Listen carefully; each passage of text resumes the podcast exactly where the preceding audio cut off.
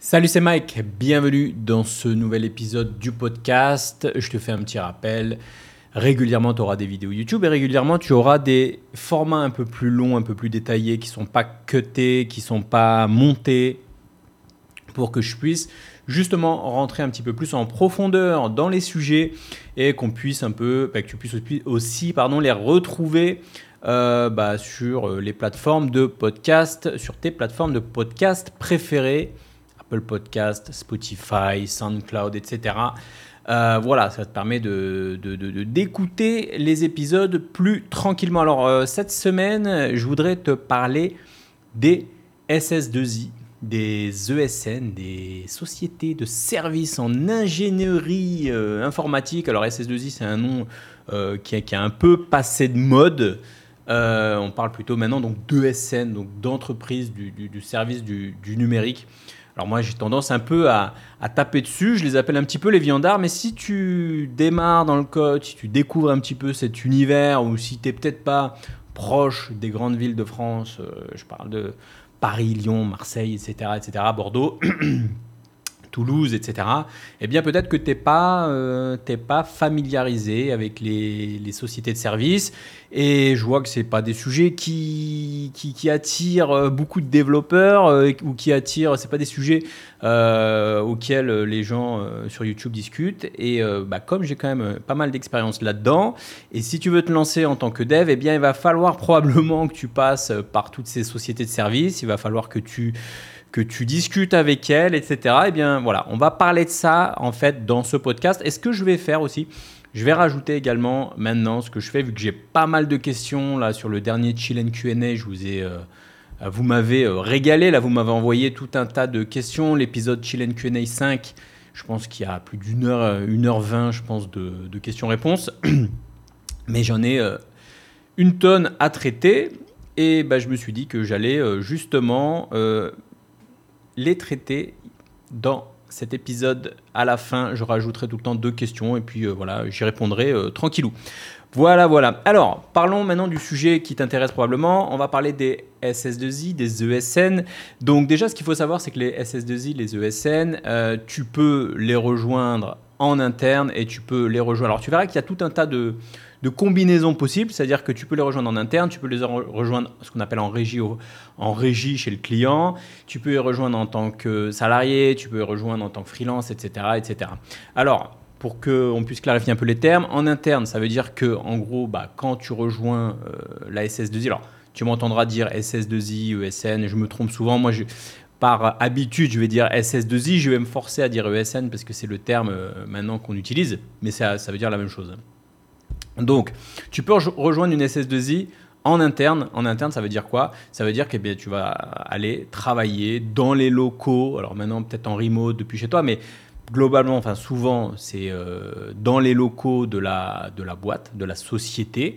Et donc, tu vas être là et tu vas travailler sur des projets. Et ces projets, ils peuvent être pour des clients euh, externes. Je sais pas, prenons un exemple concret. Euh, le client, c'est une banque, Société Générale. Eh bien, tu peux travailler depuis euh, les locaux de ta SS2I et tu travailles sur des projets. Moi, ça m'est arrivé euh, de faire ça quand j'ai débuté. Ce qui se passe souvent aussi, c'est ce qui s'appelle en mission ou en régie chez le client. En fait, là, c'est ben, en fait, on va te dire, écoute, on a besoin la telle boîte, Société Générale, par exemple, pour reprendre l'exemple de Société Générale, elle a besoin d'un développeur, tel techno, tel sujet, etc.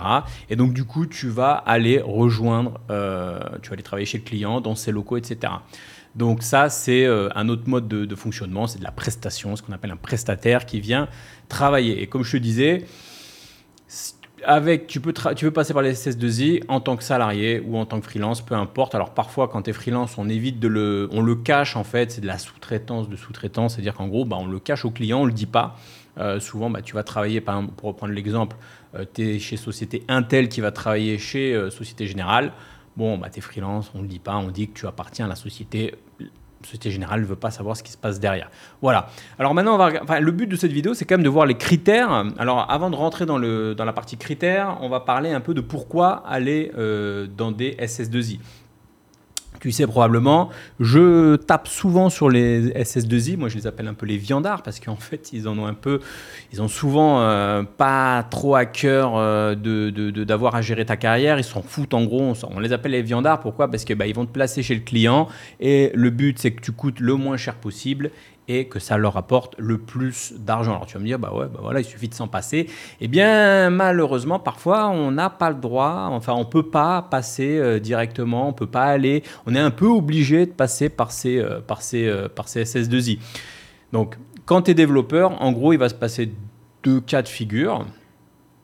En gros, toutes les boîtes ont besoin de développeurs. Il va, il va se passer deux cas de figure. Soit tu vas aller travailler chez le client final, prenons l'exemple encore de Société Générale ou d'une autre banque ou peu importe la banque, tu vas, être employé par cette boîte, tu vas être travailler directement par cette boîte, ça c'est le cas numéro un. C'est le cas qui est souvent un petit peu plus souhaité, mais tu verras qu'il y a des avantages et des inconvénients.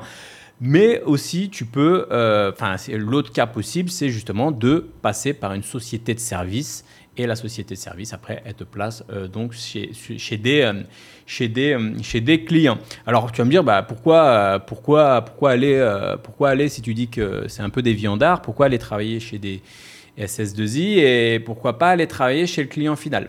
Le truc, c'est que si tu es chez le client final, bah, tu as aussi des avantages, tu as des inconvénients. Si tu es chez le client final, bah, par exemple, admettons, pour reprendre l'exemple de euh, de la banque ou peu importe, euh, que ce soit une autre boîte, bah, le problème c'est que tu vas travailler un petit peu toujours sur les mêmes projets. Tu vas travailler en interne, tu risques de travailler un petit peu. Alors, Société Générale, c'est un peu gros, donc tu peux quand même changer de, de projet, mais admettons, tu travailles pour une PME qui fait euh, je ne sais pas quel type de logiciel, eh bien, il se peut que tu passes comme ça euh, bah, une grande partie de ta carrière à travailler un petit peu sur le même logiciel, etc. Et forcément, bah, quand tu démarres, eh bien, euh, ta diversité de missions, ce que tu vas faire au quotidien, bah, c'est un, peu, un peu léger. Donc finalement, je vais essayer quand même de trouver des arguments pour le travail en ESN, en ESS2I, puisqu'il y en a quand même. C'est déjà la diversité des projets. Ça veut dire que si tu travailles euh, chez, euh, je ne vais pas citer des SS2I ici parce que je n'ai pas trop envie de citer des SS2I puisque vu que je tape quand même pas mal dessus, je voudrais pas que derrière euh, elle vienne me faire chier ou quoi. Alors moi ce qui est bien, alors petit aparté, il y a quand même pas mal de devs, il y a quand même pas mal de YouTubers qui sont encore dans le game du dev en France, etc. et qui n'osent pas donc avoir une parole libre et, et taper directement sur les SS2I. Moi je peux le faire puisque j'ai ma liberté de parole. Euh, par rapport à ça. Voilà, donc ça c'est dit. Donc oui, on va taper un petit peu sur les SS2I, mais avant de taper sur les SS2I, il y a quand même des avantages. Premièrement, diversité de projets, voilà. Ensuite, eh bien, forcément, quand tu démarres, tu as peut-être un an d'expérience, ou même euh, tu peux être complètement euh, junior, eh bien, tu peux avoir à travailler sur différents projets, ce qui va faire que bah, tu vas développer rapidement des compétences. Ça, c'est quand même un avantage, parce que bah, quand tu travailles sur euh, en six mois, euh, un an, tu fais trois, quatre projets un peu différents, eh bien, euh, tu vas monter rapidement en compétences. Certaines boîtes offrent des opportunités de formation et de certification, mais bon, ça, c'est quand même plutôt rare. Et moi, j'ai tendance un peu à, taper sur ces boîtes parce qu'en règle générale, elles ont un petit peu rien à foutre de, de ton évolution de, ta carrière. Tu peux aussi, quand même, comme avantage, être exposé à différents euh, secteurs industriels. Tu peux passer de la banque euh, à la finance, à l'assurance, à, l'industrie, etc., etc. Alors moi, je préfère quand même euh, les, devs, c'est plus intéressant. Je recommande souvent aux développeurs de se spécialiser, mais voilà, c'est quand même bien aussi de, voir. Enfin, tu peux être amené à, toucher à différents secteurs et ça te permet de. Voilà, si tu, travailles dans un secteur que tu n'aimes pas trop, bah, tu découvres un autre secteur et, euh, et, ça te permet d'avoir un peu plus d'expérience et plus de cordes à ton arc. Et ça t'apporte aussi un réseau de professionnels étendus. C'est quoi ça? C'est. Bah, en gros, tu vas être quand même. Euh, euh, en contact avec pas mal de, boîtes, de clients, d'autres développeurs, et effectivement, eh bien, ça t'offre un réseau un peu plus grand. Voilà, donc ça c'est dit un petit peu pour les, pour les avantages euh, des SS2I. Alors maintenant, la question, moi je voudrais aborder le point, c'est à quel point, enfin quels sont en fait les critères pour choisir un peu correctement euh, sa SS2I Comment tu choisis en gros ton ESN euh, parmi la jungle des ESN Si tu te lances comme ça en tant que développeur, tu es, sur euh, Paris, Lyon, etc., les grandes villes, tu vas avoir euh, plein de, de, de, de, SN avec des noms un peu farfelus qui vont commencer à te contacter, à te courtiser, entre guillemets. Et ben, en gros, parmi euh, toutes ces boîtes que j'appelle des viandards, eh bien, il va falloir quand même que tu arrives à avoir quelques critères pour te dire, bah voilà, c'est quoi ces boîtes qui, quoi ces boîtes, comment je les, je les, je les, comment je, je les trie, etc. Donc, tu des boîtes déjà par technologie. Tu as des boîtes qui sont spécialisées. Alors, c'était plus vrai, c'était un peu plus vrai avant et c'est un peu moins vrai maintenant, mais avant, il existait beaucoup de boîtes qui étaient euh, spécialisées, par exemple, dans le mobile, dans le logiciel, par exemple. Euh, des boîtes spécialisées dans, dans, certains types de logiciels, dans certains, on va dire, progiciels, des ERP, etc., etc. Tu as euh, des boîtes qui sont spécialisées par langage, des boîtes spécialisées qui sont dans, le C, dans le C++, dans le Java, etc. Tu peux aussi avoir des boîtes, des, ESN qui sont spécialisées par exemple dans le Web 3 ou autre, même si c'est un peu plus rare. Donc premièrement, premier critère euh, pour choisir, les technologies. Euh, si tu as absolument envie de te former, devenir dev mobile, que tu démarres ta carrière, bah, évite de prendre une boîte qui fait, je sais pas, du logiciel ou autre, sauf si elle a des opportunités d'évolution. Ensuite, deuxième critère, c'est le euh, domaine métier. C'est important d'avoir un domaine métier. Alors je sais que les développeurs, eux, ce qui les intéresse quand, ils démarrent, c'est uniquement la partie euh, technique. Ah, qu'est-ce que je fais? Quel langage j'apprends? Quelle librairie, etc. Quel framework? Mais c'est important aussi de commencer, de réfléchir un petit peu à ton domaine. Et les SS2I, souvent, parfois, c'est toujours le cas, mais moi, par exemple, je travaillais dans des, dans des ESN, des SS2I spécialisés dans le domaine banque, finance, assurance. C'était 90% euh, du business, c'est banque, finance, assurance. Il peut y avoir d'autres secteurs, e-commerce, industrie, blablabla, le tourisme, euh, il y a des, voilà, chaque SS2I euh, a, même s'il existe des, des SS2I généralistes, il y a des boîtes qui sont plus spécialisées. Et si euh, ton kiff, euh, c'est de devenir spécialisé dans, euh, bah, bah, pour reprendre un peu l'exemple de banque, finance, assurance, eh bien, va peut-être te renseigner auprès de ces boîtes-là, puisque bah, voilà, tu vas pouvoir travailler sur différents projets. Peut-être que tu vas passer de Société Générale à Crédit Agricole. Du coup, tu auras travaillé sur tel système bancaire. Du coup, bah, tu auras acquis de la compétence, d'expertise sur ce domaine-là. Et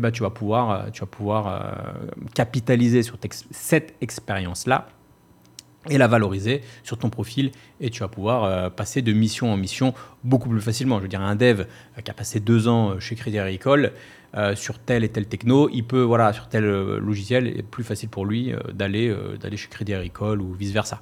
Voilà, donc le domaine métier, c'est quelque chose d'important. Tu as des boîtes aussi qu'on qualifierait un peu de boîtes plus cabinet de conseil, consulting, etc., euh, sur des technos ou pas, ou sur des métiers. Euh, tu as des boîtes spécialisées dans la mise en place de telle et telle infrastructure, etc. Donc ça, voilà, c'est un type de boîte. Euh, allez, parlons maintenant un petit peu des, critères qui peut-être qui vont un peu plus t'intéresser, qui sont bah, déjà la culture d'entreprise et les valeurs. Alors ça, c'est difficile à, juger, c'est difficile à savoir quand, on te contacte, mais voilà, c'est un critère qu'il faut savoir. Mais il y a des boîtes qu'on connaît sur le marché qui sont un peu plus, euh, qui, ont, des meilleures valeurs que d'autres, qui ont une meilleure culture d'entreprise que d'autres. Euh, je sais qu'à l'époque, il faudrait revérifier si c'est toujours le cas, mais il y, il y avait des boîtes comme Octo je les cite quand c'est du positif. Je vais éviter de, citer les boîtes de manière, euh, les boîtes sur lesquelles j'ai envie de taper. Mais par exemple, je sais que Octo Technologies, euh, c'est une ESN, c'est une SS2I euh, avec laquelle, voilà, moi j'ai eu à travailler avec des développeurs euh, des consultants qui venaient de cette boîte. En règle générale, c'était des boîtes qui euh, poussaient l'aspect technique en avant, euh, qui poussaient leurs développeurs ou leurs consultants à écrire des, papiers, des livres blancs, à faire des conférences, à écrire des articles de blog que tu peux retrouver sur le net. Et du coup, il y a une vraie culture technique, il y a une vraie culture de d'évolution, d'écriture d'articles, c'est vraiment dans l'ADN de la boîte. Et euh, je sais que ce type de boîte, avait Zenica aussi, Solucom par exemple, comme type de, boîte, qui peuvent être comme ça, euh, qui ont en fait une, une, meilleure, euh, une meilleure culture d'entreprise et de valeur. Ce que tu peux regarder aussi, mais ça c'est pas facile à voir, c'est les opportunités de formation et de, développement professionnel. Ça, c'est plutôt du bouche à oreille, c'est dur de, trouver. Ensuite, tu peux, comme critère, équilibre vie perso, pareil, ça tu peux demander si tu as des, des, collègues ou d'autres personnes avec qui tu travailles, dire, voilà, comment ils sont en mode vie perso, euh, équilibre, est-ce qu'ils te poussent à venir travailler le week-end, à, sortir à 20h, etc. C'est quand même des critères importants. Et plus dans les années 80, euh, dans les années ou dans les années 90 ou je sais pas quelle année où là il fallait se euh, dévouer corps et âme pour son patron à rester à faire de la lèche jusqu'à 22 h Moi j'estime que euh, il faut travailler, il faut euh, donner le meilleur de soi-même. Maintenant, euh, quand tu es salarié dans ce type d'ESN ou même si tu es freelance, enfin voilà, tu, travailles correctement, ça sert à rien d'abuser, tu n'es pas, pas là pour en faire plus qu'il n'en faut. Donc il faut un équilibre de vie, c'est pas tenable sinon sur le long terme. Donc ça, c'est un, des critères. Réputation et stabilité de l'entreprise, ça aussi important. Depuis combien de temps elle existe? Tu as des grosses SS2I de plusieurs milliers d'employés, de, de, Atos, Capgemini, nanana, enfin il y en a plein. Tu peux être contacté par des boîtes aussi sur le papier qui ont l'air solides. Et en fait, tu te rends compte, c'est une boîte qui a été créée la semaine dernière. Ils se sont fait un site web, il y a trois employés et tu seras probablement le premier. Et je ne dis pas qu'elles sont mauvaises, mais euh, voilà, tu sais pas si ça a l'air insolite et donc il faut voir un peu la, stabilité. généralement, ces petites boîtes, elles payent un peu moins, etc. Donc il faut faire un, petit peu attention. Donc voilà un petit peu pour les critères pour euh, choisir les boîtes sur les, cultures d'entreprise et valeurs. Ça, c'est quand tout va bien, mais moi, malheureusement, ce que j'ai souvent remarqué, c'est qu'on est plutôt dans une boucherie et que euh, malheureusement, le marché des ESN français, en tout cas, c'est un peu les boucheries. Euh, et qu'on a tendance à te, à te mettre, euh, te faire travailler comme un, comme un, je vais pas dire comme un esclave, j'irai pas jusqu'à là, mais, mais c'est pas loin. Alors maintenant, parlons des aspects négatifs, ce qui sont les critères donc à éviter. Je te disais, euh, la réputation, le bouche à oreille, c'est très très très puissant. Moi, j'ai vu des devs qui étaient dans des boîtes qui m'ont dit non mais ici c'est c'est une dinguerie cette boîte ça fait je sais pas combien d'années qu'ils me disent qu'ils vont m'augmenter, ils m'ont pas augmenté, ou des, des, des, des dingueries de manager. Moi, une fois, il y a un mec qui m'a dit, il m'a dit, ouais, dans mon ancienne boîte, j'ai essayé de, demander une augmentation, mais on m'a dit, ouais, mais non, mais pour pouvoir augmenter d'autres, il faut, il faut que toi, euh, tu puisses en gros être le bon pigeon, euh, enfin, des, trucs, vraiment des dingueries. Donc, bouche à oreille, tu peux aller sur les trucs en ligne aussi. Je crois que tu avais une boîte à l'époque note ta SS2I ou des trucs comme ça. Je ne sais pas si c'est à jour, mais tu peux aller sur les, sites d'avis pour, euh, pour, euh, pour voir un peu les boîtes, enfin l'avis des boîtes. Éviter, bien sûr, les boîtes qui ont des mauvais avis. Malheureusement, il y en aura pas mal. À éviter aussi toutes les boîtes qui te font miroiter. Miroiter un salaire ou un poste. Typiquement, si on te dit ouais non mais t'inquiète, euh, tu vas arriver, tu vas être payé 25 000 euros l'année, c'est-à-dire très très bas. Mais t'inquiète, euh, l'année prochaine, euh, c'est sûr, là, on est. Cette année, c'est un peu difficile avec le Covid, avec machin, avec le télétravail, mais je te garantis que l'année prochaine, euh, ça va augmenter. Ça, à éviter en règle générale. Ton salaire, il est fait à l'embauche. Les augmentations, en règle générale, c'est cacahuète. Dans certains cas, tu peux, mais c'est cacahuète. Pareil, tout ce qui est type de poste. Si on te dit,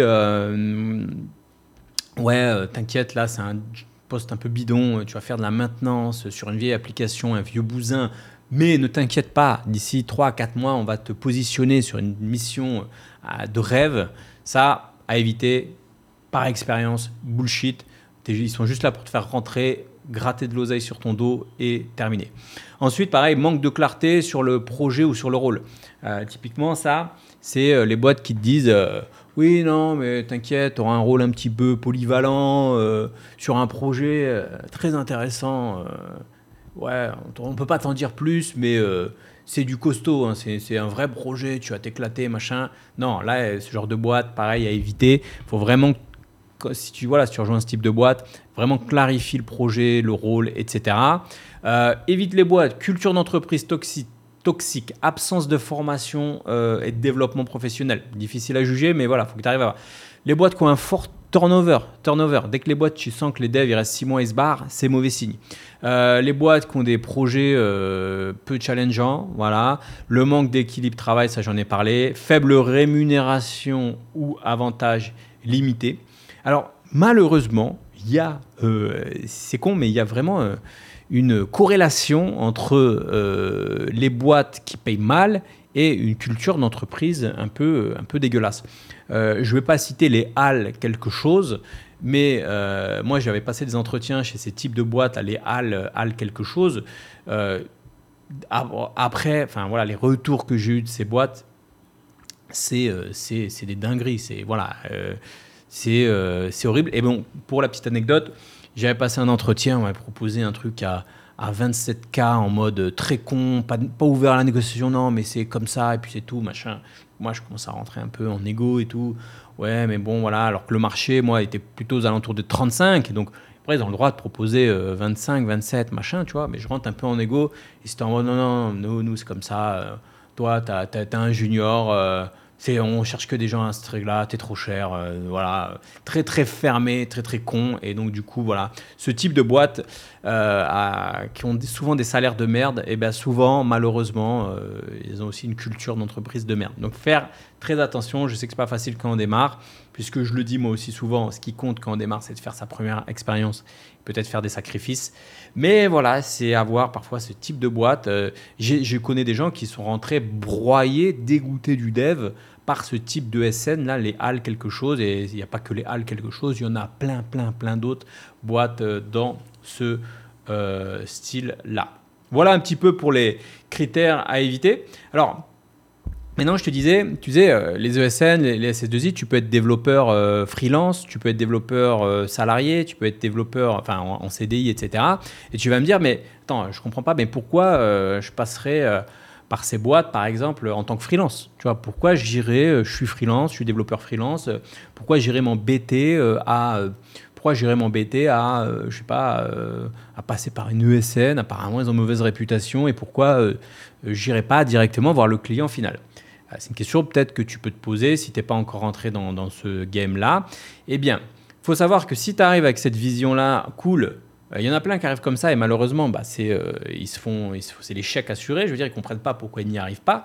Mais si par exemple, tu es développeur, et même si tu as un bon niveau, hein, euh, tu es développeur, tu es plutôt bon, machin, euh, tu arrives sur le marché, tu dis, vois, bah, moi je vais travailler chez je sais pas, Société Générale, et, donc tu dis, bah vas-y, je vais les contacter, je vais essayer de contacter les RH, je vais essayer de contacter, je sais pas, quel service client, quel, quel service achat, ou je sais pas quoi en mode coucou, euh, c'est moi, c'est Jean-Michel, euh, je suis développeur Java, euh, je viens proposer mes services, je suis freelance, machin, tout ça.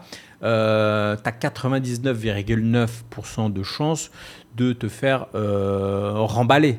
Puisque en fait, comment ça fonctionne Alors, c'est pas dans le sens, c'est pas comment dire généralisé, mais c'est quand même, c'est quand même généralisé, mais tu peux tout, peux toujours trouver des exceptions. Hein. Tu peux être freelance et euh, taper euh, à la porte d'une PME en tant que freelance et on te fait un contrat et ça passe. Mais si tu vas sur la place parisienne, si tu vas dans les boîtes, euh, enfin à Lyon, machin, dans les grandes villes de, les grandes villes et des grosses boîtes, en règle générale, ça marche pas comme ça puisque ça passe par des des ESN référencés. En gros, il y a un système de référencement. C'est quoi le système de référencement? C'est que en fait, si je prends une boîte, on va citer, on va changer, on va prendre Crédit Agricole pour ne pas citer que Société Générale. Euh, Crédit Agricole, en règle générale, ils ont besoin de beaucoup de développeurs. Ça vient, ça tourne, ça vient, ça part en fonction des projets. Et euh, elles ne se prennent pas la tête, en fait, à euh, essayer de recruter des freelances un peu au hasard. elles travaillent avec une, deux, trois, cinq, dix ESN spécialisés. Euh, référencées et en gros, bah, ce qu'elles disent, bah, voilà, elles, ne se prennent pas la tête à passer des entretiens, etc. Elles disent directement, euh, on travaille avec vous, euh, ramenez-moi, ramenez-moi du dev Java, ramenez-moi du dev React, ramenez-moi du dev de l'administrateur base de données, etc. Donc elles disent donnez-moi ce type de profil. Et c'est les SS2I en fait qui, euh, qui passent leur temps à après faire passer les entretiens, etc. Voilà pourquoi si tu te pointes en tant que développeur freelance comme ça, toc toc, c'est Jean-Michel, je voudrais travailler avec vous, euh, bah, tu vas te faire, tu euh, recaler lourdement. Donc tu dois passer par des ESN qui sont référencés. Donc eh bien, ce qui veut dire qu'en tant que développeur freelance, tu vas passer par les ESN qui, elles, vont te euh. Je te donne un exemple, si tu es facturé 500 euros, elles vont te refacturer à 550, elles vont garder le delta. Voilà, c'est quelque chose, euh, c'est quelque chose euh, qui, qui, se fait. Pourquoi? Parce qu'en fait, euh, bah, ces boîtes, elles ont des avantages. Hein. elles ont des avantages à, à, passer par les ESN. Euh, réduction des coûts, par exemple. Je sais pas, tu vois, Société Générale ou Crédit Agricole qui dit bah, je vous prends plus de 100 freelance, euh, enfin 100 prestataires chaque année, faites-nous des rabais, faites-nous des, des, des, voilà, faites-nous des rabais, donnez-nous des bons prix, etc., etc. sur la gestion des risques et la complexité, on va dire gestion des risques, c'est le, risque lié au fait que bah, les développeurs euh, ça part, ça change de mission.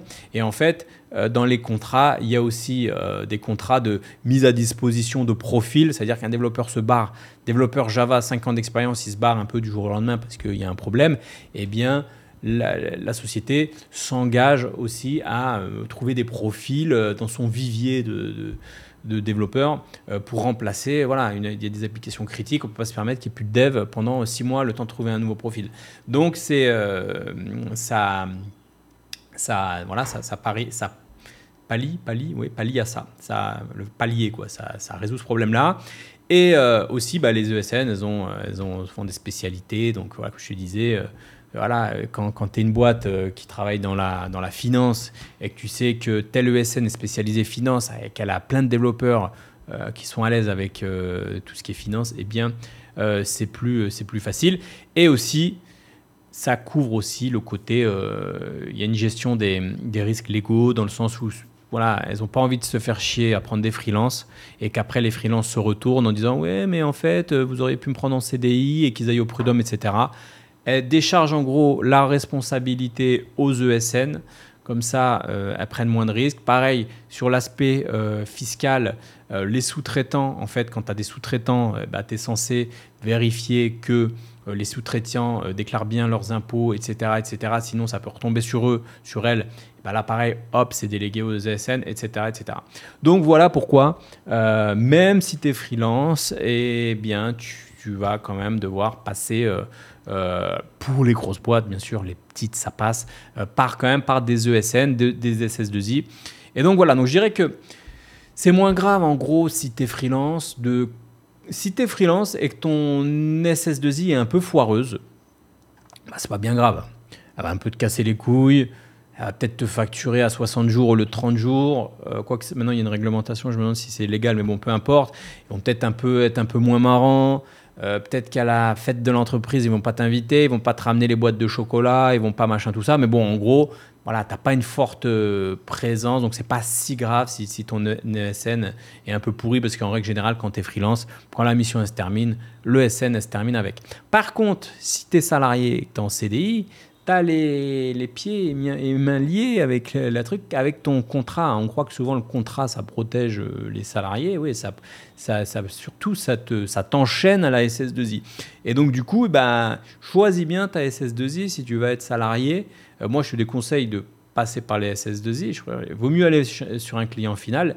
Mais voilà, si tu n'as pas le choix et si tu as envie de, de, faire de l'expérience quand tu es jeune, bah, passe par les, les SS2I. Mais fais quand même plus attention, essaye de bien les sélectionner, puisqu'après, bah, tu vas quand même euh, rester euh, longtemps euh, avec elles. Enfin voilà, longtemps si tu as envie de rester longtemps. Donc voilà un petit peu pour ce petit tour, ce petit tour d'horizon du marché des ESN et des SS2I. voilà, on a terminé sur le sujet. Comme je t'avais promis, fin de fin d'émission, fin de podcast, je réponds à une ou deux questions que j'ai euh, sélectionnées. Donc on va les prendre, ces deux petites questions. Alors, on a, on a, première question. Une question de Luc qui me dit euh, Apprendre à coder, c'est sans fin. Euh, c'est quoi pour toi le minimum pour se lancer? Très bonne question, c'est une question qui, qui revient souvent. Alors, la réponse, c'est le. Alors, j'ai un concept qui s'appelle le MVD, le Minimum Viable Dev, en référence euh, au, MVP, Minimum Viable Product de, de Lean Startup. En gros, c'est le produit minimum qui, qui, fonctionne. Eh bien, le, Minimum Viable Dev, c'est quoi En fait, c'est le minimum, le niveau minimum euh, requis pour démarrer. Enfin, c'est-à-dire le minimum que tu as pour euh, démarrer. Eh bien, euh, le, MVD, euh, le minimum en gros pour euh, trouver une mission, pour démarrer, pour rejoindre un CDI, c'est une techno, maîtriser une techno, un set de techno, voilà, pas maîtriser 200 000 technos, développeur Java, développeur React, machin. Donc une techno, des projets validés, c'est-à-dire bah, avoir réalisé des projets, avoir fini des projets de A à Z, pas des tutos, pas des petits projets, mais des vrais projets pour des vrais clients, et avoir portfolio, CV, profil euh, prêt. Dès que tu as ça, ce que j'appelle le MVD, Minimum Viable Dev, eh bien, dès que tu as ça, eh bien, n'hésite pas tu peux aller postuler. Ça ne veut pas dire que tu auras le niveau, ça ne veut pas dire que ça va être facile, mais tant que tu n'as pas ça, en fait, n'y va pas. Voilà, c'est comme c'est une question qui revient souvent. Tant que tu n'as pas le MVD, le Minimum Viable Dev, eh bien, tu te lances pas. À partir du moment où tu as une techno, des projets, un portfolio CV, profil en ligne, n'hésite pas à aller te lancer et aller tester donc le marché. Notre question de Yann. Je démarre en Web3 Solidity. J'ai une casquette full stack Node vue, ok, pour le Web 2, Web standard. Je voudrais faire du e-commerce. Alors voilà, il y a pas, mal de choses là. Euh, qu'en penses-tu? Alors, de la même manière que tout à l'heure, je vous ai sorti le, principe du MVD, eh bien là, j'ai un concept qui s'appelle le One LFP, c'est-à-dire One 1 un LFP. Un LFP, ça veut dire quoi? Retenez ça parce que voilà, je reçois tellement ce genre de questions. Un LFP, ça veut dire quoi? C'est un langage, un framework, un positionnement. Un LFP, retenez ça. Un LFP, un langage, typiquement euh, JavaScript, euh, Python, euh, Solidity, là, dans le Web3. Un langage, un framework, Django, Nest, si tu fais du Node ou du Hard Hat, associé à Solidity, par exemple. Donc, un langage, un framework et un positionnement. Est-ce que tu fais du Web 2 Est-ce que tu fais du Web 3 Est-ce que tu fais banque, finance, assurance euh, Quelle industrie, etc. Donc, retiens aussi ce concept. C'est One LFP, un langage, un framework et un positionnement. Voilà, c'est tout pour cet épisode qui était un petit peu long, ma foi mais c'est pour ça que je le sors en podcast. Et euh, n'hésite pas d'ailleurs donc à mettre un avis sur les plateformes de podcast. N'hésite pas à me dire si cet épisode t'a plu, si ce format te plaît. Euh, est-ce que tu aimerais le voir peut-être évoluer avec un peu plus de questions ou le faire un peu plus court? Enfin, L'idée, qu'il ne soit pas trop court, c'est que, bah, j'ai aussi le temps de développer euh, les choses. Dis-moi si tu en as appris sur les ESN, si tu savais déjà, si tu travailles déjà pour une ESN, n'hésite pas à me le mettre en commentaire, n'hésite pas à t'abonner aussi. Je te dis à bientôt pour un prochain épisode. Ciao